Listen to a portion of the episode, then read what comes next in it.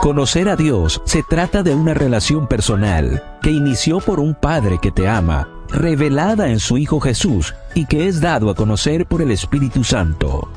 Acompaña todas las mañanas a Isa Vale en la matutina para adolescentes. Quiero conocerte.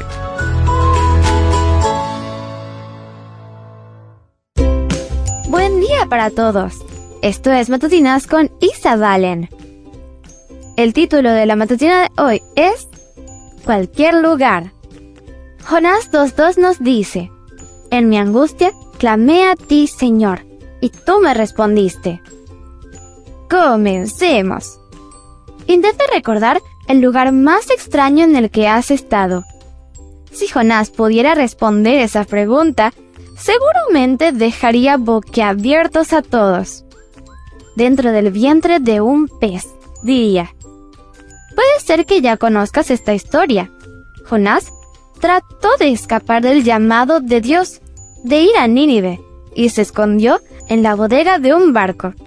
Durante el viaje estalló una fuerte tormenta y los marineros arrojaron a Jonás por la borda porque lo creyeron responsable. Te dejo una idea. Para entender más detalles de lo que sucedió, lee el libro de Jonás. Son solo cuatro capítulos. ¿Qué pasó después? Dios envió un gran pez para que tragara a Jonás, y él se quedó allí unos días. En el vientre del animal, Jonás oró. En respuesta, Dios ordenó al pez que lo escupiera en la playa.